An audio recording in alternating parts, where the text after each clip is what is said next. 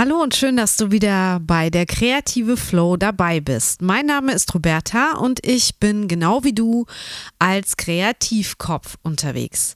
Ich habe mich entschieden, heute mal ein paar Stimmen aus der Kreativ-Community von der Kreative Flow zu Wort kommen zu lassen. Heute beantworte ich fünf brennende Fragen aus der Kreativ-Community. Jetzt geht's los! Findest du das?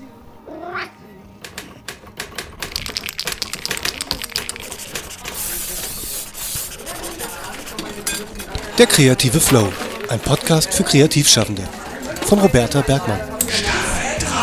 Oh. Noch jemand Stifte? Ich freue mich immer, wenn ihr mir Sprachnachrichten oder auch Fragen per Mail schickt. Gerade letzten Monat kamen wieder mehr Fragen, vielleicht auch, weil ich selbst sehr aktiv bei Facebook und Instagram unterwegs war und da viel gepostet habe. Denn der Oktober, der nun gerade vorbei ist, stand unter dem Motto Hashtag Inktober 2020 und ich hatte dazu aufgerufen, einen Monat lang täglich gemeinsam mit mir kreativ aktiv zu sein. Dazu gab es jeden Tag eine neue Technik, die ich vorgegeben habe und die man mit mir ausprobieren konnte. Mal war es Monotypie oder das Zeichnen mit dem Lineal, ein Kratzbild erstellen oder eine Collage machen.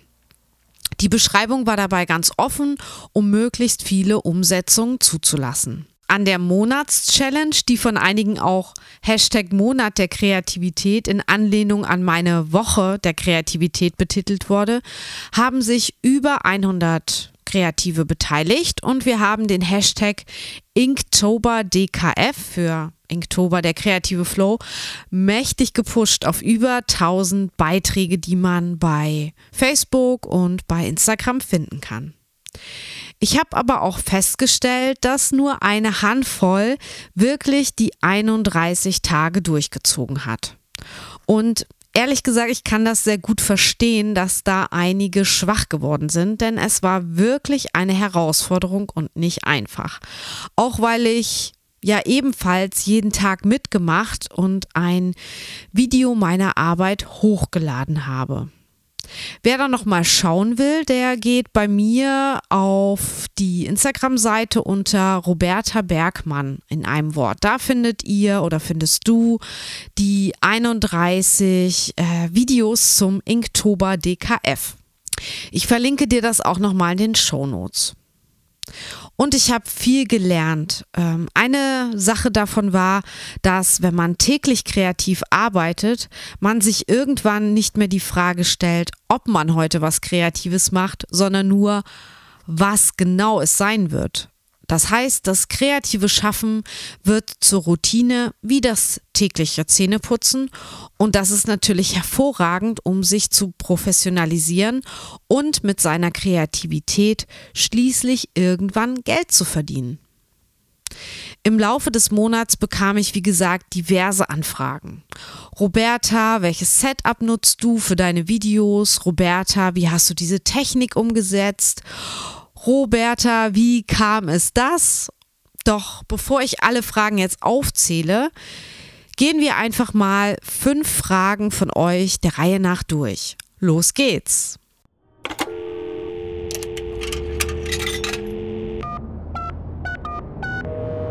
Die Hörerfrage. Welches Setup nutzt du für deine Videos auf Instagram? Für die Zeitraffer Reels war die erste Frage. Und meine Antwort darauf lautet für dich, ich nutze zwei Stative und kombiniere diese miteinander. Zum einen ist das mein ganz normales Fotostativ. Das stelle ich mir auf den Schreibtisch und darunter positioniere ich dann mein DIN A4-Blatt. An diesem Fotostativ befestige ich ein kleines Gorilla-Stativ, das ich für Handyaufnahmen benutze und darin spanne ich dann mein Handy ein. Und beide Stative miteinander kombiniert, ja, die geben diese perfekte Kombination, die den ja besten Abstand von Blatt zu Kamera generiert, den ich eben für die Zeitraffer-Videos brauche.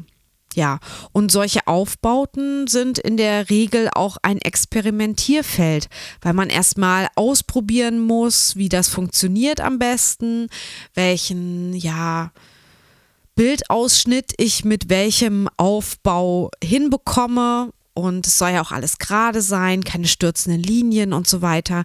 Ja, da muss man halt ein bisschen rumprobieren, bis man die richtige Einstellung gefunden hat. Ja, und darin kann ich dich nur bestärken und ich hoffe, das hilft dir jetzt als Antwort weiter.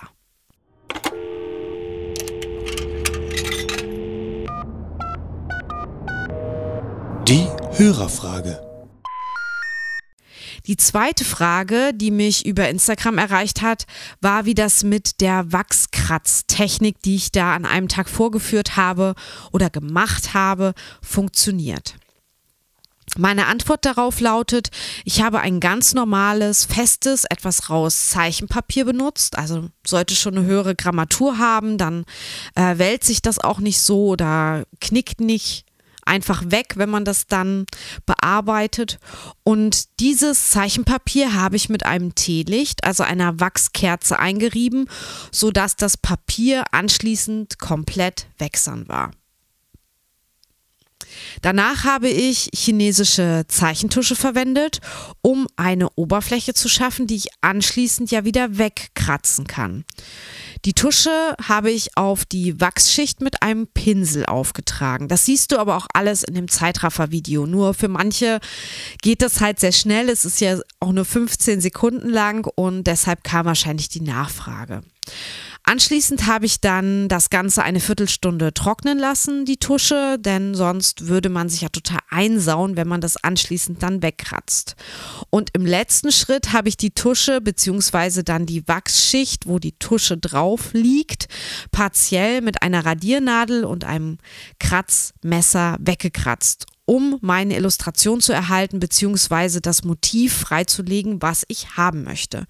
Vom Prinzip her funktioniert das so ähnlich wie ein Linolschnitt, ne? also von der Technik, was man da an Fleisch, so nennt man das ja, wegnimmt. Nur, dass man das Motiv dann nicht noch spiegelverkehrt druckt, sondern man hat quasi sein Motiv dann auch, wenn man weggekratzt hat, fertig. Ich denke, du weißt hoffentlich, was ich meine damit. Die dritte Frage erreichte mich via Speakpipe als Sprachnachricht. Und wenn du mir auch so eine Sprachnachricht schicken möchtest, dann schau gerne in die Shownotes, da findest du den Speakpipe-Link. Die dritte Frage möchte ich dir jetzt kurz vorspielen. Sie kommt von Simone Melzer.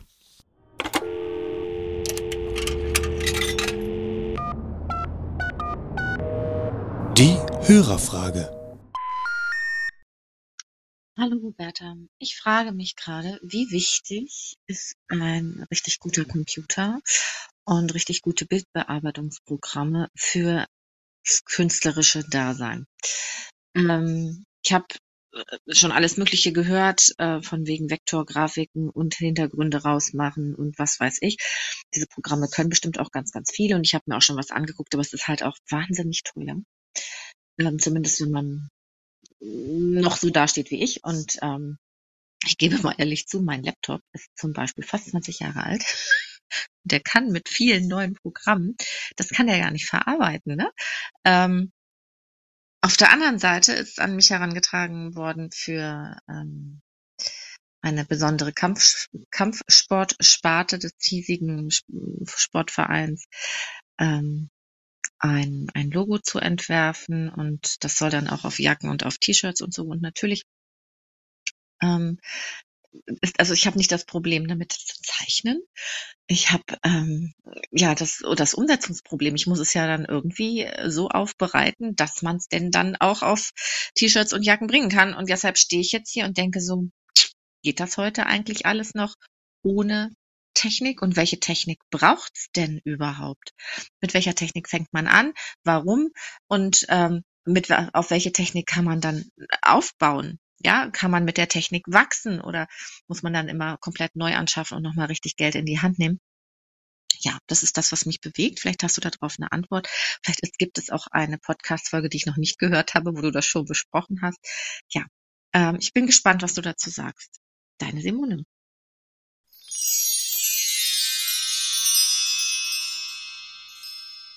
Danke, Simone, für die Frage. Zum Thema Technik und Grundausstattung könnte ich jetzt sehr weit ausholen. Ich würde aber erst einmal vielleicht etwas zur Grundausstattung eines jeden Kreativen sagen. Natürlich ist es abhängig davon, welche Art von kreativen Arbeiten man dann tatsächlich nachgeht. Also als Illustrator braucht man natürlich andere Tools als als UX-Designer, Grafikdesigner, Fotograf, Autor etc. Das verstehst du sicherlich. Allerdings habe ich in meiner langen Berufserfahrung gelernt, dass es keinen Sinn macht, bei guten Werkzeugen zu knauserig zu sein und zu sehr sparen zu wollen. Das ist meines Erachtens dann an der falschen Stelle gespart. Denn wer professionell arbeiten möchte, sollte meines Erachtens in Profi-Tools investieren. Klar ist es möglich, auch kostengünstige Alternativen zu finden.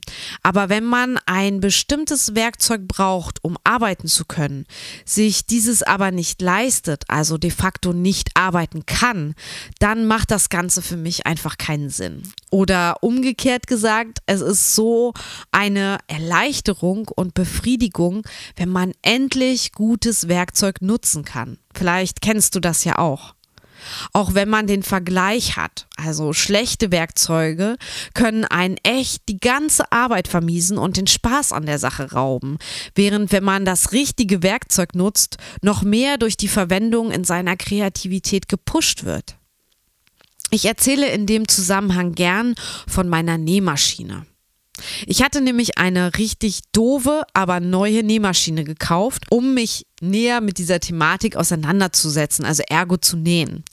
Doch ständig war irgendwas mit diesem blöden Ding. Die Nadel brach ab, der Faden riss, die Nähmaschine blockierte beim Nähen, weil sich der Faden irgendwie verhedderte und so zusammenspulte und es war einfach zum Ausrasten. Und ich dachte die ganze Zeit, ich bin einfach zu blöd zum Nähen und verlo verlor dann auch schnell die Lust daran. Ein letzter Versuch, richtig nähen zu lernen, ließ mich dann einen Kurs an der Volkshochschule belegen. Ist schon ein paar Jahre her, vielleicht so, hm, ich weiß nicht mehr, sieben, acht Jahre. Und dort nähten wir dann an Maschinen der dortigen Nähwerkstatt. Und erstaunlicherweise hatte ich dort überhaupt keine Probleme. Die Maschine surrte und ich nähte quasi im Turbomodus Täschchen, Kissen, äh, mehrere Obi-Gürtel und ein Kleid für mich. Und wieder zu Hause an meiner Nähmaschine funzte es wieder nicht, dasselbe wie vorher. Und ja, da ging mir ein Licht auf. Es lag nicht an mir, sondern an dem Werkzeug. Und kurzerhand besorgte ich mir dann eine neue Maschine. Genauer gesagt, ich bekam eine alte Singer-Nähmaschine geschenkt. Und ja, siehe da, ich nähte wieder wie, naja, fast ein Profi. Es lief und es machte Spaß, es gab keinen Frust. Und da war mir klar, mein Werkzeug vorher war einfach nicht gut. Und so ist es auch mit jedem anderen Werkzeug, sei es einer Fotokamera, einem Rechner, einem Tablet oder stumpfen die Nullschnittmessern als Beispiel jetzt. Hast du zu billig oder schlecht eingekauft, macht auch das Arbeiten keinen Spaß, beziehungsweise du produzierst keine guten oder nicht so gute Ergebnisse, wie du könntest. Das ist aber entscheidend, gute Ergebnisse zu produzieren, wenn du damit Geld verdienen willst. Und ich sag mal, wenn es nur ein Hobby ist, muss das Niveau und die Qualität ja auch nicht so hoch sein. Also überleg dir, wofür brauchst du das Werkzeug? Wie viel Zeit verbringst du damit täglich?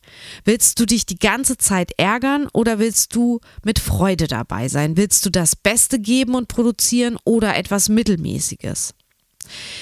Ich mache hier bewusst jetzt keine Diskussion zum Beispiel bezüglich Apple oder Windows auf, denn beides sind sehr gute Firmen, die tolle Produkte herstellen, die Kreative lieben. Ich bin es auch müßig, solche Diskussionen zu führen wie, äh, was ist jetzt besser? Es geht vielmehr darum, für dich herauszufinden, was passt zu deinem Workflow. Und um das zu testen, musst du nicht gleich die teuren Produkte kaufen. Wie wäre es stattdessen mit Leihen oder Mieten? Da gibt es inzwischen so einige, ja, Anbieter im Internet. Ich selbst habe schon mal Grover getestet. Das ist jetzt unbezahlte Werbung. Und ja, damit war ich sehr zufrieden, denn dort kannst du dir zum Beispiel ein iPad Pro für 79 Euro monatlich mieten, um es einfach mal auszuprobieren. Du musst nicht gleich 1700 Euro bezahlen, um dann festzustellen, scheiße, dieses Gerät, äh, damit komme ich überhaupt nicht zurecht. Und dann hast du es aber gekauft und kannst es auch nicht wieder zurückgeben, sondern ähm, du kannst dir auch einfach ein Gerät, was du glaubst, sehr gut gebrauchen zu können, einfach mal mieten. Und du kannst dann zum Beispiel auch herausfinden, ist das iPad Pro besser als ein Wacom-Tablett oder ein Android-Gerät wie das Surface. Also check das einfach mal aus.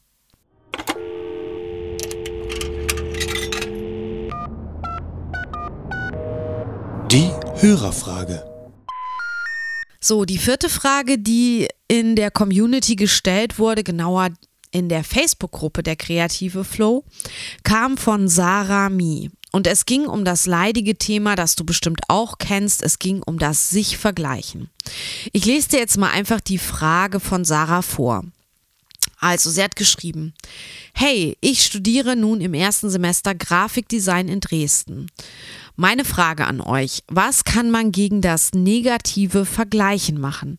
Manchmal kommt es so über mich und die negativen Gedanken wie, das sieht viel besser aus als bei mir, warum kann ich das nicht so, etc., kommen einfach hoch, obwohl ich weiß, dass ich keinen Grund dafür habe. Zitat Ende. Ja, wahrscheinlich kennst du das auch, oder? Ich finde das jedenfalls normal, solche Gedanken zu haben und sich mit anderen zu vergleichen und sich dabei eben auch selbst schlechter zu machen, oftmals. Gerade wenn man noch nicht mit sich äh, so im Reinen ist, noch mit sich hadert oder noch unsicher ist. Ich kann dazu nur sagen, es gibt immer jemanden, der besser ist als du. Mach dich also nicht kaputt mit dieser Frage. Sieh es als Ansporn von dieser Person vielleicht zu lernen, wenn du jemanden da siehst, der besser ist als du und konzentriere dich gleichzeitig auf dich und auf deine Kunst, deinen Stil, deine Weiterentwicklung. Es gibt bestimmt auch schon total viele, die sagen, ach, wie geil ist Sarah, so gut wäre ich auch gern. Auf diese Frage von Sarah gab es übrigens in der Facebook-Gruppe 40 Kommentare, was mich persönlich sehr gefreut hat. Und ich würde gern noch ein paar andere Antworten vorlesen. So schreibt zum Beispiel Kat R. Zitat. Das ist besonders am Anfang normal. Vermutlich geht es denen, mit denen du dich in dem Moment vergleichst, gerade genauso. Prinzipiell ist es auch nichts Schlimmes daran zu vergleichen, solange es dir hilft, deinen eigenen Wegstil zu finden, weil du es als Inspiration verstehst. Wenn du dich in und mit deiner Arbeit sicher fühlst und genügend Fertigkeiten besitzt, wird es sich bessern. Mir hat es geholfen, dann mit meinen Kommilitonen und Kommilitoninnen in Austausch zu treten. Das war echt bereichernd für alle Seiten. Zitat Ende. Und äh, Sarah Gläser, ebenfalls Mitglied in der Gruppe der Kreative Flow, antwortet, positiv vergleichen, Schau dir andere an und stelle fest, was du deutlich besser kannst. Ja, es gibt immer Menschen, die besser sind und genialere Ideen haben, beziehungsweise einfach mehr Glück hatten als du. Aber genauso gibt es immer die, denen du meilenweit voraus bist. Ist vielleicht nicht die feine englische Art, aber wenn es dir und deinem Selbstbewusstsein hilft, why not? Und ein Tipp für die Zukunft. Fang auch schnell an, deine Arbeit zu dokumentieren, was du so machst. Meistens bemerkt man gar nicht, welche Fortschritte man gemacht hat. Das nächste Ergebnis ist einfach immer ein bisschen schlechter, als man es sich vorgestellt hat. Aber wenn du zurückblicken kannst, siehst du, wie du dich weiterentwickelt hast. Mir hilft das sehr. Und Herr Friede Konkulitz schreibt dazu, am Anfang hatte ich das auch, aber nun bin ich zu dem Schluss gekommen, ich kann nur so zeichnen, wie ich zeichne und das ist einzigartig. Jeder hat seine Eigenart und das ist gut so.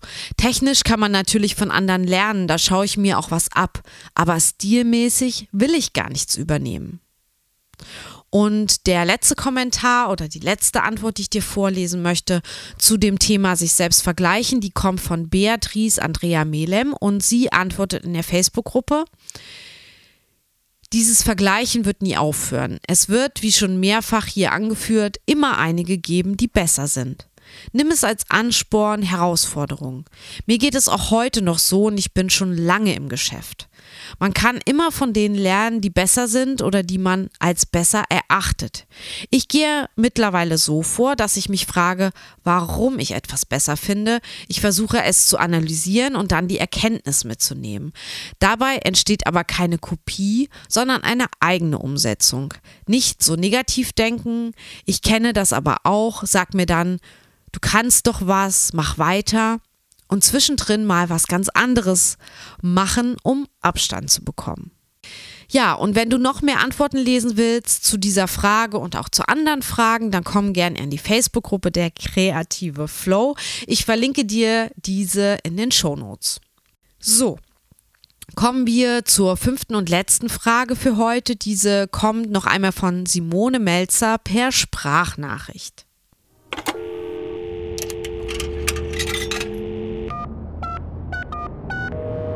Die Hörerfrage. Guten Morgen, Roberta. 7.43 Uhr, ich sitze beim letzten Löffel im Frühstück und höre natürlich wieder den Podcast. Und da kommt mir gerade so die Frage auf, wer stellt eine Expertise aus? Was steht da drin? Was mache ich denn, wenn der Kunde sagt, hm, kriege ich da eine Expertise für? Ja, schon, schon mal passiert, ne? So nach dem Motto, und stellen Sie auch eine Expertise aus? Und dann habe ich so gedacht, äh, Bin ich dazu überhaupt befähigt?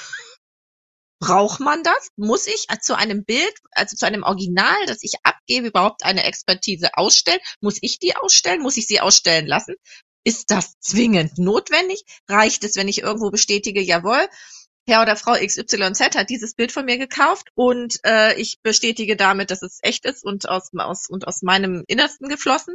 Und das wiederum impliziert ja, dass ich ein Werk verkaufe. Natürlich will ich auch verkaufen, natürlich will ich damit Geld verdienen, aber tut dir das nicht auch weh, wenn du so ein Original weggeben musst? Also ich kriege da richtig Schmerzen bei. Das hat sowas von, ähm, ich verkaufe mein Kind. Ich meine, ich, man kann auch nicht alles behalten. Ich meine, dann müsste man ja ein Extrahaus mieten, nur um alles, was man so schafft im Laufe seiner Zeit, ähm, im Original aufzuheben. Aber was könnte denn da die Lösung sein? Ich freue mich auf Ideen. Vielleicht ist das ein Thema, was andere auch ähm, interessiert. Vielleicht hat jemand schon mal so eine Frage gestellt und es gibt noch einen Podcast dazu. Aber egal wie, ich freue mich dar darauf, von dir zu hören. Tschüss.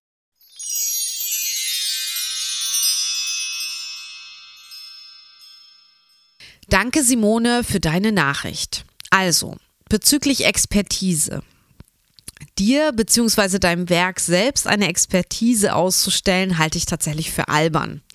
Expertisen werden eher in der Provenienzforschung eingesetzt, also wenn man bestimmen möchte, was ein künstlerisches Werk, das meistens auch schon älter ist, jetzt an Wert hat.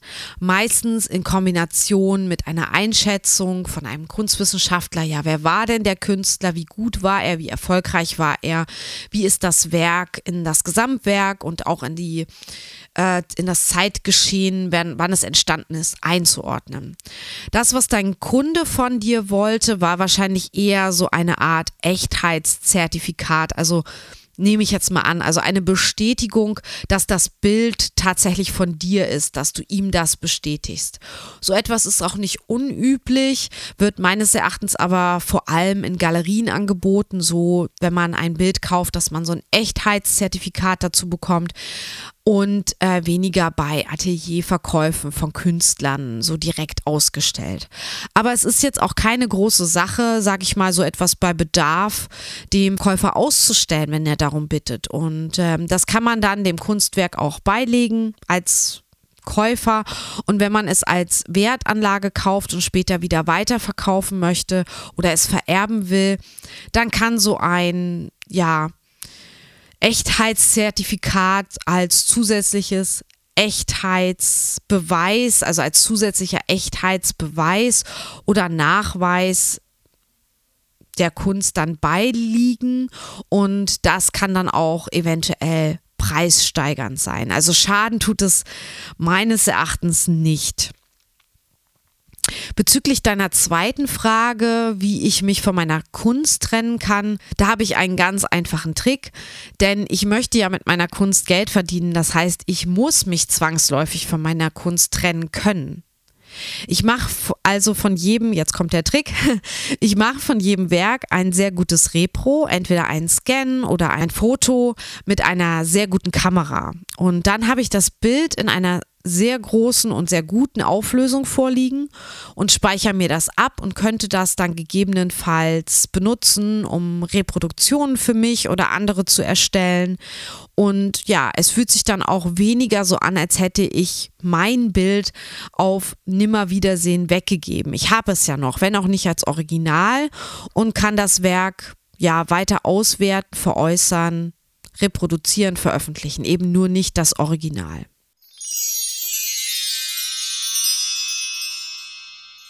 Ja, das waren die heutigen fünf brennenden Fragen aus der Community und ich hoffe, ich konnte auch dir damit ein paar Fragen beantworten. Wenn dir mein Podcast auch Mehrwert bietet und du schlauer aus einer Folge rausgehst, als du reingekommen bist, dann bitte ich dich hiermit inständig und sehr freundlich, gib mir gern etwas zurück. Deine Wertschätzung kannst du mir auf unterschiedlichste Weise entgegenbringen. Schreib mir zum Beispiel eine Rezension bei Apple Podcasts und das ist jetzt keine Floskel.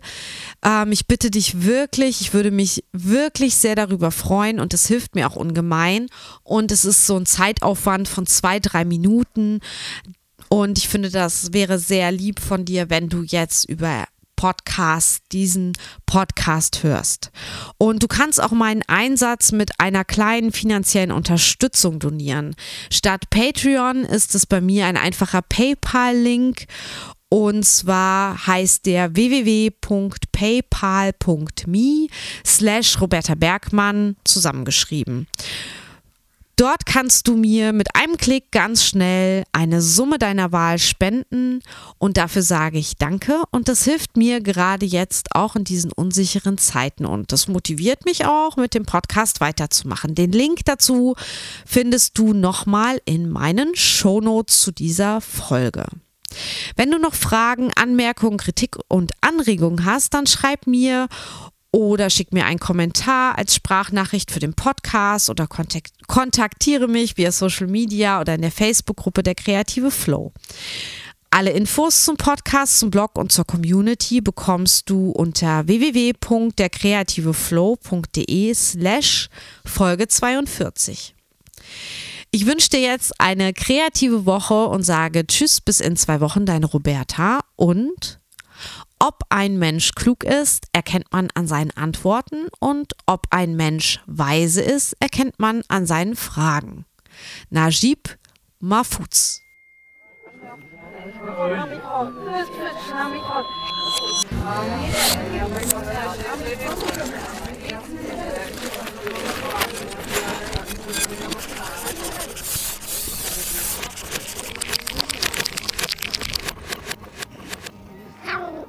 Ansonsten